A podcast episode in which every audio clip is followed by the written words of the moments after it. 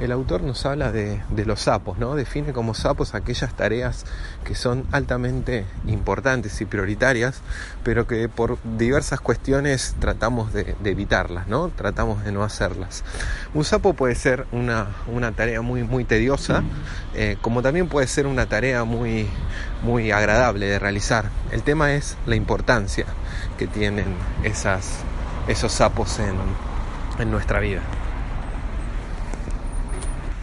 El nombre sapos puntualmente viene porque justamente eh, hace una analogía con, justamente con los sapos y dice que, aquellas tareas que son realmente prioritarias y que nos cuesta realizar eh, son como un sapo. Si nosotros lo, comemos rápido, ese sapo, eh, todo lo que vendrá después será mucho más, más fácil de digerir.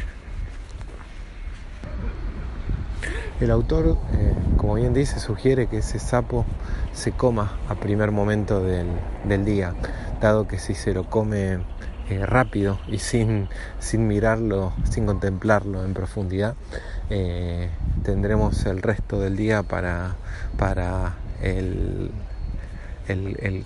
la cantidad de actividades pendientes que tengamos que hacer durante durante el mismo.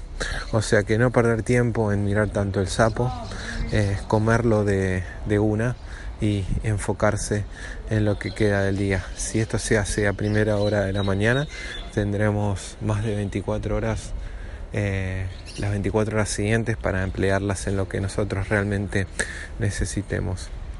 Eh, y al finalizar el día habremos hecho tareas que realmente son relevantes para nuestras vidas. Entonces, levantarse, comerse el sapo y después disfrutar del día. Pero lo importante es definir qué es lo que nosotros definimos como, como sapo, identificarlo y comerlo.